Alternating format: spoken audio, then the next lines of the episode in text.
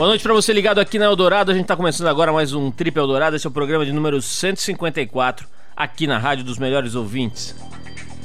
Bom, e no primeiro programa desse mês de novembro, mês do nosso terceiro aniversário aqui na Eldorado, a gente vai bater um papo com três pessoas que fazem um trabalho muito especial nas suas, cada um na sua área. Na né? primeira a gente conversa com a vocalista da banda Pato Fu, Fernanda Takai, que está preparando seu primeiro trabalho solo. Depois tem uma conversa rápida com Jair Rodrigues, que se apresentou em São Paulo essa semana no Bourbon Street, show que foi transmitido ao vivo aqui pelo Dourado no programa Sala do Professor, comandado pelo nosso amigo Daniel Daiben.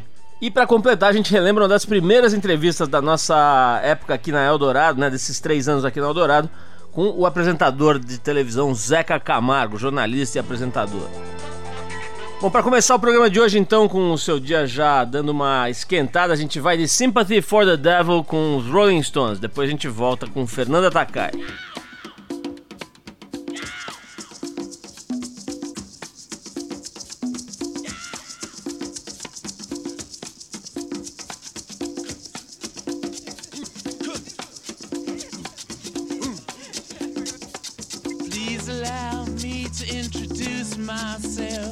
I'm a man of wealth and taste. I've been around for a long, long year. Stole many a man's soul and faith. I was around when Jesus Christ had his moment of doubt and pain. Made damn sure the pilot washed his hands and sealed his face.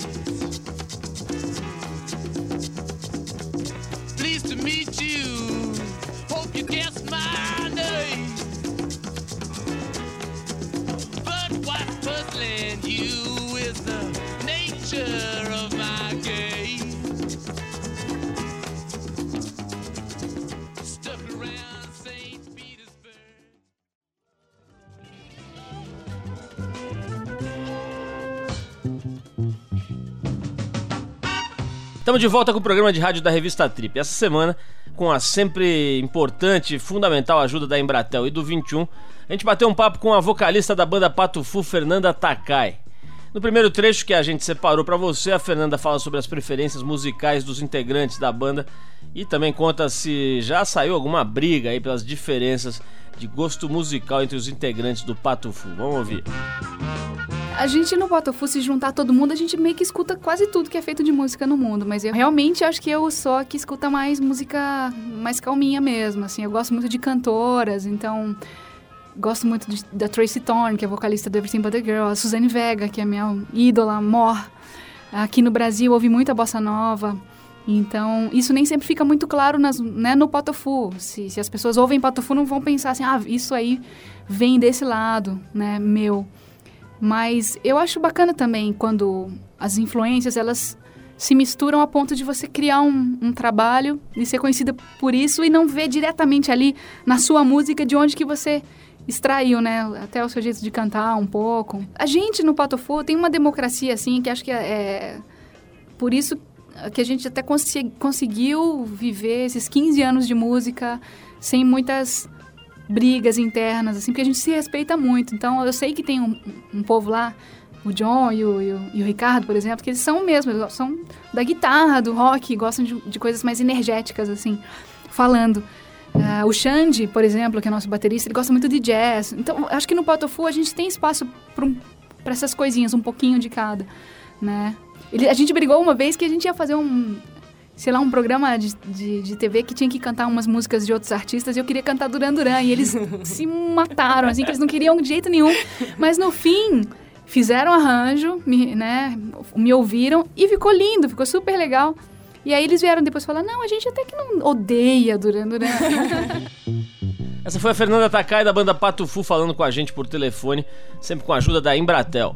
E nesse segundo trecho, a Fernanda comenta sobre o seu primeiro trabalho solo, uma releitura de músicas de Nara Leão. Vamos ouvir. Foi uma ideia do Nelson, do Nelson Mota. Ele, a gente começou a trocar uns e-mails falando sobre isso, sobre a importância da Nara é, como lançadora de grandes autores da música brasileira, de, de, dela ter sido uma, uma figura tão discreta, mas que sempre chamava a atenção do jeito dela e que ele achava que uma cantora moderna atual que pudesse fazer uma releitura das coisas que ela gravou, fosse eu.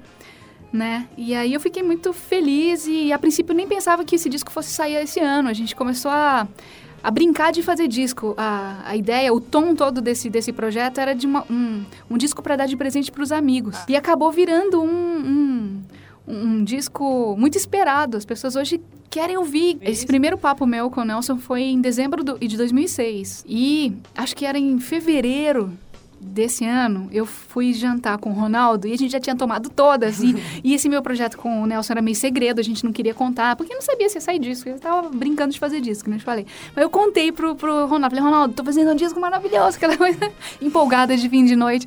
E o que que é? Eu falei, ah, um disco de homenagem a Nara. Ele falou, você tá brincando, a minha coleção 2009 seria sobre a Nara. Ele falou, então eu vou, eu vou adiantar minha coleção e você se importa de ceder algumas músicas ou cantar no desfile? Eu falei, não, de forma nenhuma. E achando que era um negócio simples. E foi um negócio que deu muita repercussão, mas foi muito difícil, assim. Eu confesso, assim, que na hora tremi nas bases total, assim. Mas foi muito bom. O resultado foi excelente. Bom, completando o papo sobre o trabalho solo da Fernanda, a gente pergunta se ela fica meio tensa só de pensar que vai fazer show sem o apoio da banda, né? Que ela tá acostumada, os caras do Pato Fu, que tocam juntos desde 93 sempre antes de qualquer show dá um nervosinho. E tem que dar, porque senão fica sem graça. Se você se acha demais. Né? Eu não, não sei, eu sempre acho que eu tenho que fazer um bom espetáculo e, e, e convencer o público que está ali naquele momento que o show é legal. nunca acho que eu entro ganhando já, sabe? Assim. E acho que esse é o segredo. E, e dá um nervosinho. E esse nervosinho é importante para você querer fazer as coisas de um jeito mais legal. Só que esse desfile foi mais difícil porque eu não cantava aquelas músicas, né? Quer dizer, tinha uma memória afetiva musical, porque eu ouvia Nara também quando era pequena, mas eu nunca tinha cantado profissionalmente essas músicas. E, e aí foi aquela. E a expectativa era muito grande e tudo, mas deu tudo certo, foi ótimo. Finalizando o papo com a Fernanda Takai, ela fala se a gente pode esperar por novos trabalhos solos ou não. Vamos ver não, não nem sei como que esse projeto vai andar o ano que vem ainda, né? Acho que o ano que vem a gente vai fazer alguns shows e tudo. Eu tenho uma turnê com o Patofu até o final de 2008 para fazer, para cumprir, mas eu não sei realmente, foi porque esse mesmo, esse disco foi não foi muito programado, ele foi acontecendo e eu queria que todo o desdobramento dele também fosse dessa forma, sabe? Não, não tem uma programação empresarial em cima dele, assim. É um, é um disco que foi sendo feito aos poucos e com várias é, portas se abrindo. E várias pessoas que gostam, que, que, que, conheceram a Nara e que a gente entrou em contato e, e gostaram de ouvir o, o, disco também, como a filha da Nara, o Roberto Menescal, o próprio Nelson. Então, é, eu queria que ele tivesse essa aura boa, sabe? Não queria pensar nele, ah, eu, é o meu projeto eu tenho que fazer não sei quantos shows. É, e, e acho que esse que é o grande a grande característica dele, porque ele foi, é um projeto dedicado a uma pessoa que foi tão legal, tão, tão é, querida, né, aqui no Brasil e que morreu tão cedo. E aqui a gente não queria fazer um disco um tributo triste. O disco é todo feliz, ele é todo lembra da Nara de uma forma bem, bem bacana, bem ensolarada, assim. Bom, essa foi a Fernanda Takai da banda Pato Fu batendo um papo com a gente por telefone. Além de agradecer a Fernanda, a gente agradece a Embratel e ao 21, que sempre nos dão uma força importantíssima para a gente conectar rápido e barato com qualidade as pessoas que não podem estar com a gente aqui no estúdio, mas que tem muito para falar. Daqui a pouquinho a gente conversa com Jair Rodrigues, mas antes a gente vai de música, a gente não precisa nem de muita apresentação, né? A gente vai de Elvis Presley com Guitar Man. Depois, o nosso querido Jair Rodrigues solta o gogó aveludado aqui no Tri. Well, I quit my job down at the car wash. I left my mama a goodbye note. By sundown, I left Kingston with my guitar under my coat. I hitchhiked all the way down to Memphis, got a room at the YMCA. For the next three weeks, I went a hunting them nightclubs looking for a place to play. Well, I thought my picking would set them on fire, but nobody wanted to hire a guitar man. Well, I nearly about starved to death down in Memphis. I run out of money and luck. So I bought me a ride down to Macon, Georgia on an overloaded poultry truck. I thumbed on down to Panama. Você está no Trip Eldorado. Estamos de volta com o Trip FM essa semana. O músico Jair Rodrigues se apresentou aqui em São Paulo, no Bourbon Street. A nossa equipe foi até lá e conseguiu falar com o Jair rapidamente antes dele entrar no palco. E no trecho que a gente separou para vocês, o Jair conta como faz para cuidar dessa voz maravilhosa que ele tem, né? Esse instrumento vocal especialíssimo e também para se manter sempre com a energia excepcional que Deus lhe deu. Vamos ouvir Jair Rodrigues. O descanso, meu irmão, é o cuidado, né? Eu sempre tive esse cuidado com a voz. Eu acho que quando eu tô sinto que estou com a voz assim cansada, né? Meia, meia, meia para dentro, eu vou descanso. Não precisa descansar 9, 10 horas. Você dormindo bem, descansando bem, 3, 4 horas, tá bom demais. Esse é o Jair Rodrigues que falou com a gente rapidinho antes do show que ele fez aqui em São Paulo essa semana. E no próximo trecho, o Jair conta como é que faz para conquistar o público mais jovem e ainda comenta a apresentação inesquecível que ele fez no Rock in Rio de 2001. Você lembra? Vamos ver. Primeiro você tem que ter um respeito consigo mesmo, é o que eu tenho. E não deixo e não deixo a peteca cair na forma de, de, de, cada gravação minha, né? Cada disco meu que sai, os caras podem olhar que só tem músicas, graças a Deus, músicas boas, sambas bons ou, ou, ou música sertaneja boa, porque eu sou, eu vim de uma de uma linhagem de, de crooner, eu fui, fui cantor da noite e naquela época os cantores da noite tinham que cantar mesmo aquelas músicas, os clássicos, né? Então eu aprendi isso. Então é só você mostrar, não, não cantar essas porcariadas que não leva para lugar nenhum. Então quando eu cheguei lá no Rock in Rio, eu, quando eu mandei a primeira, eu percebi, né? Que a, a, a força, né? Da, da rapaziada juntando com a minha força, nossa senhora, juntou a, a, a fome com a vontade de comer. Foi muito bom.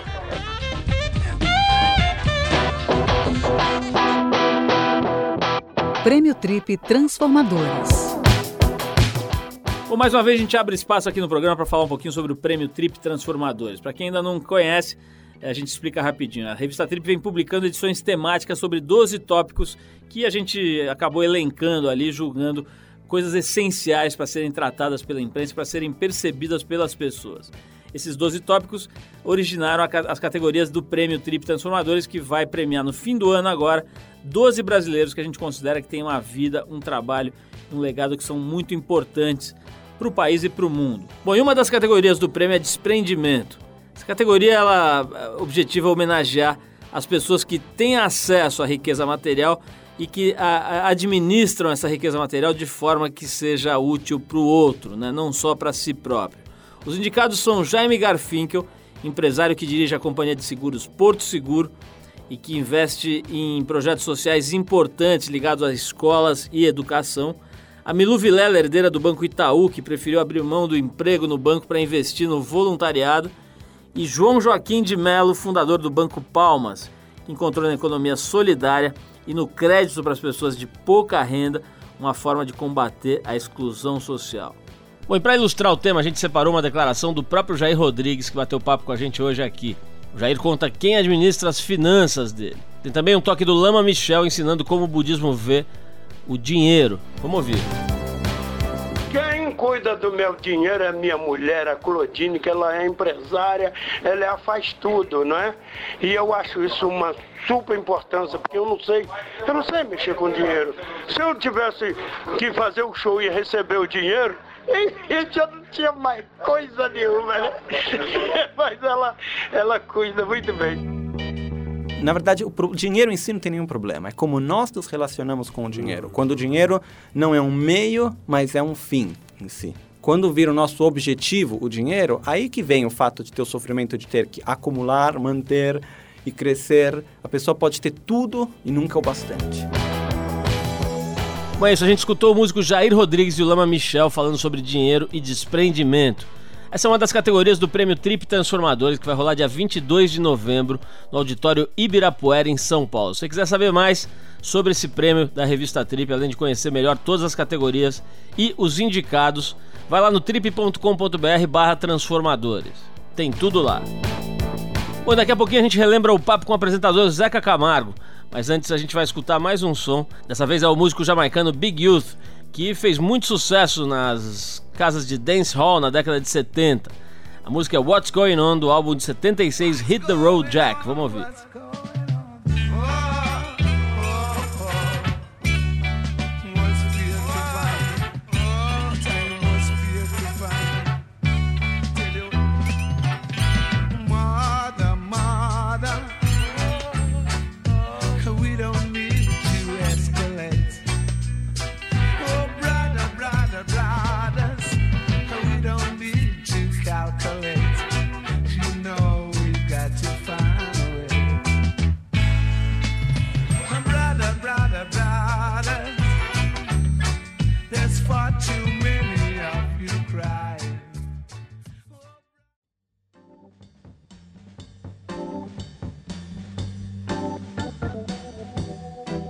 Estamos de volta com o Trip Eldorado e como esse é o primeiro programa do mês em que a gente comemora três anos aqui de Eldorado, a gente relembra uma das primeiras entrevistas da nossa época aqui na Eldorado, né, desses três anos aqui na Eldorado, com o apresentador de televisão Zeca Camargo, jornalista e apresentador. Vamos ouvir. Zeca, obrigado por você ter vindo aqui. Sei que a sua agenda está cada dia mais lotada. Então, eu antes de mais nada te agradeço pela distinção de ter vindo aqui. É a terceira vez que eu tenho a honra de te receber aqui no programa. Paulo, mas se eu tô voltando aqui é porque eu adoro essa conversa aqui. Então a gente encaixa uma horinha pra falar isso. E para esclarecer de uma vez por todas essa história da perla, entende? Que eu fiquei encantado com essa declaração espontânea de amor. E nós vamos falar ainda muito disso. Ô Zeca, essa história da tua viagem foi realmente assim, quem vê de fora, pelo menos, né? Eu tava conversando com o Arthur, que é um viajante contumaz, Nossa, e como? E ele tava me dizendo, pô, o Zeca se descolou, né? Quer dizer, ele conseguiu o cargo ideal da, da humanidade, né? Quer dizer, pelo menos visto de fora, é aquela coisa de sonho, né? Quer dizer, você não precisa fazer nada, você fica ali aguardando Nossa. a ordem para ir para um lugar, em geral, maravilhoso. Agora, quem tá dentro, às vezes, não é bem assim, né? Como é Ah, que é? Pelo contrário, eu, eu falei brincando que eu queria dar o nome do livro de Minhas Férias, entende? Aí, obviamente, a pessoa vai perceber a ironia e ver que, pelo contrário, é uma relação braba ali. Esclarecendo, a primeira coisa que as pessoas pensam, falam, puxa, fantástico, então viajou, toda a mordomia. Não, a equipe éramos eu e o cinegrafista, o repórter cinema- cinematográfico Guilherme Azevedo e só. Só dois, não tinha uma produtora, um ruim, ajudante. Nada, nada. Tinha uma produção de base aqui no Brasil que cuidava, é a Renata Rodrigues, que cuidava de uma coisa fundamental que essa, sem isso a gente não teria nem logística para fazer, que era a questão de vistos. Ah, ela então tinha contactado ali 48 embaixadas, 48 consulados no mundo de plantão Ah, que a gente Vocês tinham que ter visto pra tudo porque não sabiam pra onde ir. Exatamente, a gente estava na mão aí do público da audiência, como você falou. Então, eh, ali, para conseguir um visto, você pode imaginar, o brasileiro sofre muito com o visto americano, que é complicado de conseguir. Agora, imagina, caro ouvinte brasileiro, um visto para o Uzbequistão. O quanto é simples de conseguir um. Uzbequistão, país este que sequer tem uma representação diplomática no Brasil. Então, essa, essa ajuda no, no Brasil foi o que a gente teve. O resto lá, a gente estava soltão no mundo e meio soltão no mundo literalmente e meio procurando as coisas para fazer, era chegar no lugar e sair correndo atrás com o desafio de mandar tudo até domingo para colocar no ar na, na- na semana seguinte. Ô Zeca, essa uma coisa que me, me, me interessa bastante, até como jornalista e tal. Quem teve a ideia dessa matéria? Foi você que propôs? Foi alguém da equipe? Como é que surgiu essa sacada aí, a viabilização disso? Ironicamente, eu tive essa ideia é, de férias. Eu acho que a gente tem boas ideias quando a, a cabeça está descansada, né, Paulo? Você sabe. E aí eu estava no Vietnã, outubro de 2003, tava tirando umas férias ali de 30 dias que eu não tirava um tempão. E aí eu li numa revista dessas de turismo, uma revista americana, que existia um bilhete de volta ao mundo. Existe um bilhete de volta ao mundo. Você compra, custa razoavelmente barato, quer dizer, é, não, é, não é coisa de milionário. Para dar uma, uma ideia de valor aí, você compra duas passagens e meia para a Europa pelo valor de uma que você dá a volta ao mundo. Você para em 19 cidades, dura um ano, não sei o que. Então eu falei, poxa, é uma coisa... Estamos falando aí de uns 10 mil dólares o bilhete? Menos, que que é isso, cara? 3.550 dólares. Só isso, Zé? Palavra. Você para em... Agora eu não sei direito as milhagens, mas você pode parar... Gastar, viajar até 69 mil milhas, 19 cidades você pode parar e dura um ano. Então é razoável. Eu pensei nisso, falei, pô, isso é legal. Volta ao mundo já tem aquela fantasia que todo mundo gosta de fazer. Agora, como é que eu, eu convido o Fantástico a entrar nessa viagem comigo? Aí foi o lance da interatividade que eu acho que pegou todo mundo, o Luiz Nascimento ali, inclusive, que é o diretor, e que faz questão da interatividade, da participação do público ser um- uma marca do programa. Eu falei, olha, então a gente compra o bilhete e faz o público escolher para onde a gente vai. Ele falou, genial, vamos embora, vamos começar a produzir. Seis meses de produção aí, porque eu tô falando então de outubro de 2003, a gente viajou em maio de 2004. É, até fazer a logística dessa viagem, que era complicadíssima. Zeca, vamos esclarecer essa questão que não quer calar. Conta um pouquinho da sua da declaração de amor feita pela Perla na revista TPM. Como é que isso aconteceu? Bem- E, e a pergunta: isto mudou a sua vida? Olha, a repercussão foi violenta, entende? Violenta em vários sentidos, a palavra violenta. É, Primeiro, a- com o meu metabolismo, porque eu li, eu comprei numa, numa ponte aérea, peguei a TPM, a pauta do Júnior, você fala, pô, o Júnior TPM, vamos ver o que, que rola. Aí a pauta toda de celebridades, super criativa. E aí tinha essa pauta, levaram a perla. E aí, o legal, talvez, na hora ali, porque tava no olho, o olho é aquela, aquela frasezinha que fica em cima da, da, da matéria, né? Assim, na, na Ilha de Caras, Perla declara seu amor pro Zeca Camargo. E aí, dei aquela engasgada, é verdade, entende? Quando eu li, aí achei mais curioso ainda. Acho que ela fala que era porque ele é simpático, parece paraguaio, gostei do elogio. E aí, fala, e é, é meu fã. Eu falei, pô, de onde é que ela tirou que eu sou fã dela? E de fato, eu acho que eu já falei em algum lugar, sou fã. Quem é que nunca ouviu Índia com Perla e não se emocionou? Atire Tinha- a primeira pedra. Tinha também, hein? ela fazia um cover do ABBA, que era maravilhoso. Fernando. Não, aí foi por aí essa declaração. Então, quando eu me declarei oficialmente como fã dela, eu ganhei, eu acho que um, um Horácio, amigo meu, me deu um, um- um CD dela de versões do ABBA. Justamente com o Fernando Ah, e um tantas CD outras. inteiro. O quê? O The Winner. tocar isso aqui. Não, vai atrás, The Winner Take It All, até Dancing Queen ela, ela mandou. E como bônus, eh, tem algumas outras versões que não é exatamente do ABBA. E aí, lá pela faixa 17, não sei quanto, ela canta uma versão em português de Karma Chameleon do Culture Club. Coisa linda. Olha, aí, Pela, foi isso que faltou pra gente ficar junto, entende? Aí eu devo ter contado isso em alguma entrevista e, obviamente, chegou nos ouvidos dela e começou esse affair tão bonito. Ô Zeca, já que nós estamos falando de figuras pitorescas, estamos aqui na linha por telefone de algum lugar do planeta, provavelmente da casa dele mesmo. Arthur Veríssimo, uma figura pitoresca que colabora com este programa há cerca de duas décadas. Arthur, boa noite. Boa noite, Paulo. Fala aí, Zeca, como vai? Fala, Arthur, que bom falar contigo novamente.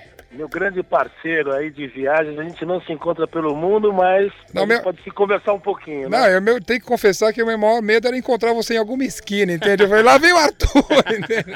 Lá numa quebrada do Uzbequistão, né, Zeca? Ah, não seria difícil, eu te conheço, Seria, fa- seria fácil reconhecer, Zeca, porque de uns anos pra cá, Arthur só utiliza camisas com motivos havaianos. Ele adotou essa indumentária de camisas florais agora de um tempo pra cá. Arthur, por gentileza, formule a sua pergunta para o nosso convidado. Poxa, Zeca, você percebe a impertinência do Paulo, mas eu vou. é, é, um- um- é, uma coisa que eu gostaria muito de saber de ti, que um dos prazeres mais inquestionáveis na vida é comida, é ou não é? Aí, nem me fale. E no- no- na cozinha internacional, então isso só melhora, né? E, e- e, Zeca, como você, é, eu já comi as guloseimas e os apsepipes mais estranhos e bizarros. Desde canja de morcego em Madagascar, a Caramba. escorpiões crocantes no palitinho na China. Esse já comi, é. É, nas suas andanças, o que ficou marcado na sua memória degustativa, Zeca? Cara, teve um- uma. uma de- Porque eles vendem isso como se fosse uma iguaria, mas lá É, na. justamente. É, Né, geralmente você nunca tá. Você não acha que tá comendo uma porcaria, né? Pelo contrário. Você tá sendo convidado. Geralmente é um banquete que eles fazem pra você, né? É rico em proteína, né? Sempre tem uma desculpa. Aí eu tava eh, nas Filipinas, Manila, um lugar que, ironicamente, o público mandou. Aliás, você me ajuda a explicar pro pessoal, porque como é que o público tinha que escolher entre o Nepal e as Filipinas e o, o público escolheu Filipinas? Mas tudo bem, vamos para as É, Filipinas. é, é, porque as Filipinas é aquele baita arquipélago. Em vez de te mandar pra Manila, deveriam ter te mandado pra uma ilha paradisíaca. Pô, né, adoraria, mas o problema era o tufão, né, cara? Você chega nas Filipinas, você bota o fé nas Filipinas, já tem tufão. Então, beleza, ficamos em Manila mesmo. E Tem a uma roubada, Manila, né? É roubada, cara. Barra pesada.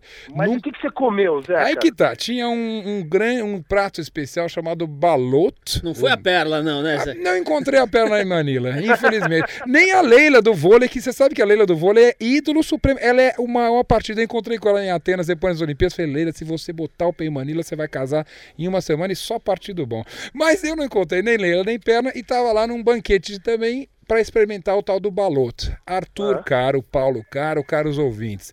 Trata-se de um ovo de pato fecundado, Coisa linda. cozido, gostoso, entende?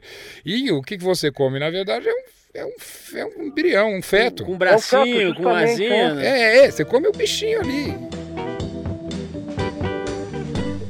Bom, a gente faz uma pausa nesse momento túnel do tempo aqui no programa para rolar mais um som. Você fica agora com Neil Young e um dos seus maiores sucessos, a música My My Hey Hey, do álbum de 79 Rust Never Sleeps. Depois desse clássico do Neil Young, a gente volta com mais trechos da entrevista feita em 2004 com Zeca Camargo aqui no Trio.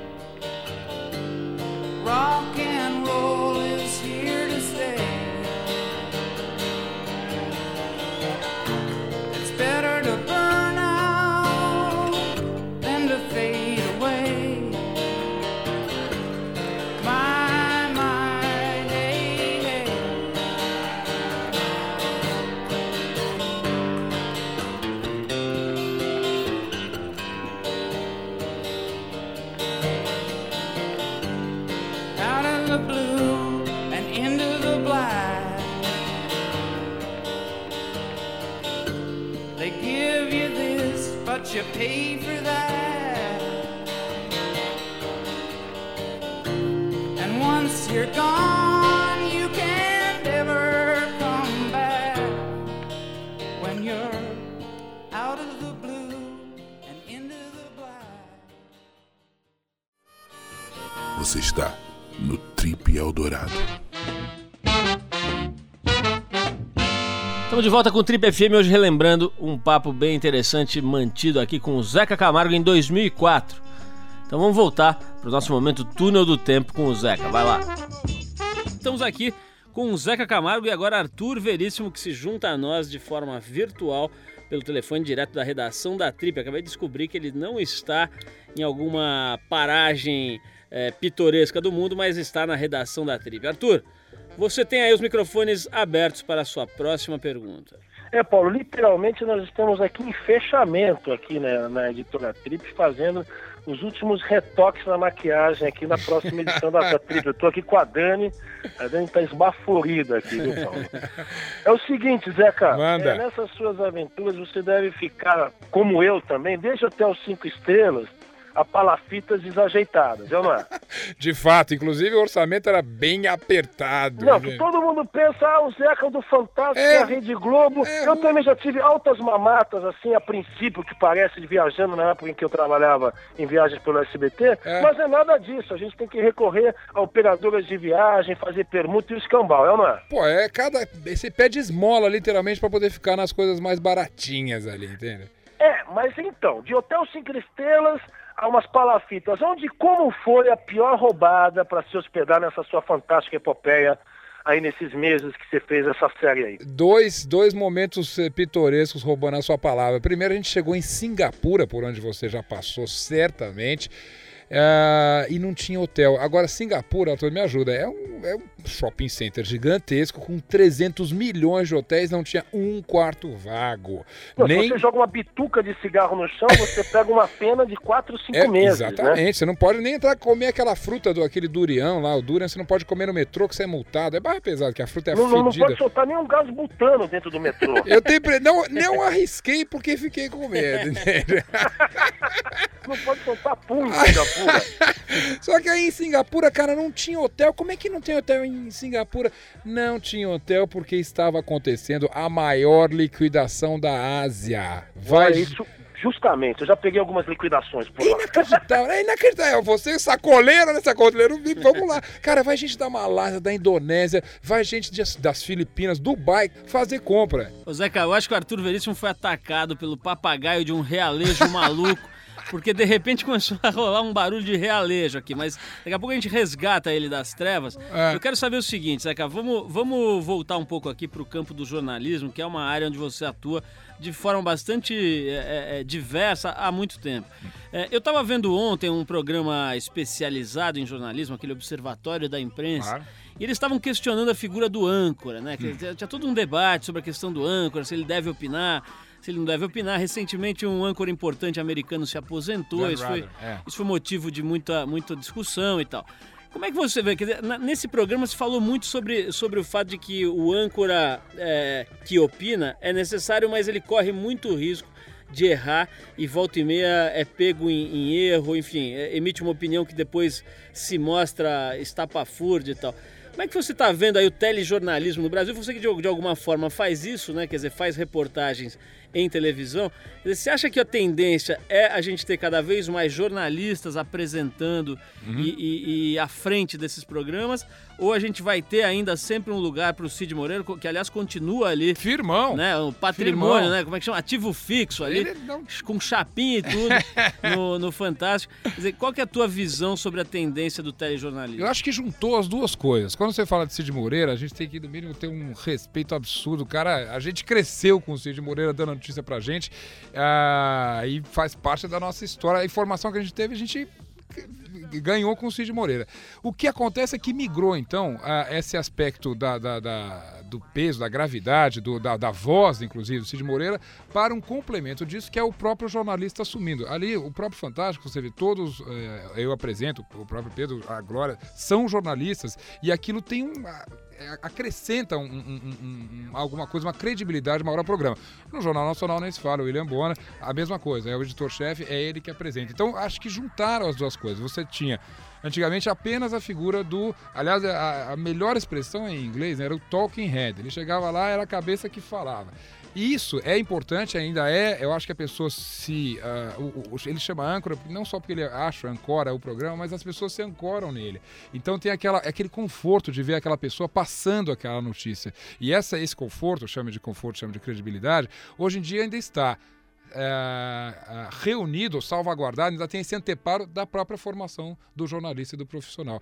Quem ganha com isso é o público, direto. Arthur, mas estamos aqui, não é todo dia que a gente tem aqui um verdadeiro âncora, o homem que ancora o programa Fantástico, hoje junto com a Glória Maria, às vezes tem o Pedro Bial também. Enfim, faça mais uma das suas perguntas pitorescas. Não, poxa, é, é, o Zeca acompanha a carreira dele há zilhões de tempos, desde a época de Folha de São Paulo. Colegas, disso. né, Arthur? Já Colegas. fomos. Depois, o Zeca, até uma época, é, você foi na casa da minha mãe me entrevistar, lembra disso, Zeca? lembro, Que- lembro. Que era a época do Acid Music, que Nossa. estava vindo ao Brasil, Que né? Arthur, ele está que comprometido fizemos. com a perna. Para com isso e faz a pergunta. Não, mas é, a história é a seguinte, Zeca. É. É, você é apresentador, jornalista, escreve sobre N temas, desde cultura, moda e principalmente o meu tema que eu curto muito, que é viagem, manifestações Exato. religiosas, trânsitos coletivos. É, tem esse advento que teve agora dos enlatados de viagem que é vendido aí há de infinito em todas as redes de televisão, TV a cabo que a gente vê, até nas Direto. TVs normais que eu vejo os grandes programas comprando, eu vejo que vocês persistem, você, o Bial, até a Glória também, Pô. fazem matérias aí nessas condições que a princípio todo mundo acha que vocês estão cheios de grana, mas eu sei que não é por aí não, não. e que para fazer as matérias. Mas é, eu vejo que é muito parco e as tentativas são, são, são fracassadas, né? Eu vejo algumas coisas por algumas redes pela GNT, eles botam as menininhas bonitinhas para fazer programa, isso daí não dá certo. Um exemplo maior desses enlatados de gringo é aquele, é aquele sujeito que era o Louis Theroux, Sim, Luiz Terru, que, que fez- chegou a trabalhar com o Michael Moore, esse cara. com o Michael Moore. É. O cara é genial. É. Isso daí foi afastado da nossa televisão e voltou à mesmice, a pasteurização desses programas de viagem que tem por aí. E garotinhos e garotinhas, não tenho nenhum problema com a juventude fazendo isso, mas É. com muita falta de experiência. O que está acontecendo, Zeca, com essas coisas Eu da acho- aventura? Vo- Você que está de frente a isso. Não, tô ligado. Eu acho que tem uma demanda enorme. Eu acho que descobriram finalmente. Tem, tem de fato, você, obviamente, como bom observador que é, tem um boom desse tipo de programa. E aí é aquela coisa: tudo que tem uma demanda enorme começa a pintar coisa que não é muito legal. E aí o público fica meio desorientado. A gente mesmo que gosta desse tipo de programa, de repente tem umas, um banquete na sua frente. Aí você começa a ver que o banquete não é tão gostoso assim, entende? Que tem programa legal, tem. Você pe- pinçou muito bem aí o Paul Theroux, que é um bom exemplo, e tem um monte de coisa que vale, que parece um release da embaixada daquele país, entende? Que não tem nenhum charme, né? Pô, não tem nenhuma personalização do assunto e tal. O que, o que a gente acha que eu tentei fazer nessa volta ao mundo, o que você faz brilhantemente, a gente, a gente se joga na, na- na- li- literalmente na experiência da viagem. E acho que o que, o que, o- a- a- as reportagens de turismo mais, mais interessantes, mais verdadeiras, são as mais transparentes possíveis. Olha, mesmo, tô na roubada. Olha aqui, e se você tivesse aqui, você ia estar passando a mesma coisa do que eu. Porque pro cara ligar a televisão e ver, olha, esse castelo, ele foi construído no século XVII, o rei Henrique VII, com as suas quatro esposas, chegaram, olha, muito obrigado, eu não tô aqui pra isso, eu quero saber, você chegou lá e falou o quê? Nossa, eu não tô acreditando que eu tô nesse castelo, entende? Justamente. É isso aí que é bacana, é isso que faz a diferença você, é isso que eu tentei fazer direto, é isso que eu, que eu conto, até no, no, no livro, então você é, pode contar isso mais ainda, mas mesmo nas reportagens, essa roubada, a roubada que eu contei do, do hotel em Singapura, o, o balote que eu comi, as coisas que você experimenta, você fala, você não fala com aquele olhar, puxa que exótico, vamos virar a página do álbum de figurinha? Não, eu falo e falo, não acredito, que que é isso, cara, olha o que, que me serviram aqui, Mas o telespectador, o leitor, eles querem é isso. Essa é que funciona. Esse É- visceral, né? É, exatamente. Essa é que funciona. Eu a- a- a- bom, o projeto todo já tinha essa, essa vontade de chamar a pessoa para participar da viagem, já que o público escolheu o itinerário. Mas além disso, acho que a gente consegue transcender e fazer co- quase que botar o cara sentado do teu lado ali, se você simplesmente é honesto e fala assim aqui, isso é bom, isso é roubada. Ah, Até é roubada, né, Arthur? Aliás, por falar em roubada, acho que você É, é- é a né? tem uma coleção boa. Então você fala, isso aqui é roubada e se você tivesse aqui, você tava no mesmo barco. Zeca, nós estamos terminando aqui. Eu queria te agradecer mais uma vez a presença, mas antes eu quero ler uma, uma pergunta de um internauta. A gente pede perguntas ao longo da Claro. semana no site da, da Trip, né? Aliás, vou dar o endereço aí, www.trip.com.br. E fizeram uma pergunta aqui que eu achei mais pitoresca ainda do que as do Arthur, que é o seguinte: Zeca Camargo, por favor. Quem desses três são seus parentes? Hebe Camargo, Zezé de Camargo ou Sebastião Camargo? Olha, o clã, o clã dos Camargo, felizmente, é bastante grande. Eu sou Camargo de Minas Gerais, de Uberaba. Já fui a uma, uma, aparição, uma aparição histórica na MTV. Eu já estava no Fantástico, a MTV me convidou para fazer uma, uma apresentação do VMB com a Hebe Camargo, onde ela, obviamente, de brincadeira, revelava, então, para o susto da minha mãe, que ela era a minha mãe biológica. Mas não, tudo é, é- é o, o os Camargo que eu descobri nessa viagem, inclusive, que vem da Espanha e não de Portugal, como eu achava. Fui lá na Escócia, fui numa loja de família, árvore genealógica, tudo descobri. Eu não tenho nenhum laço com essas pessoas. Se bem que o Zezé de Camargo já me contou que ele olha, Camargo que veio pro Brasil só tem dois. Então, e se a gente for lá pra trás, vamos descobrir que a gente é parente. Mas tá cedo pra esse tipo de descoberta. A banda El Chicano faz um som muito parecido com o do Santana. E as simila- similaridades não param por aí. As duas bandas são lideradas por mexicanos. As duas cantam músicas em inglês e espanhol e as duas também fazem uma mistura bem interessante de rock com funk e salsa. Da banda El Chicano, a gente vai mostrar pra vocês a faixa Tell Her She's Lovely, do disco Viva El Chicano de 76. Depois desse som, a gente volta com o melhor pro seu fim de semana aqui no Boletim do Fim.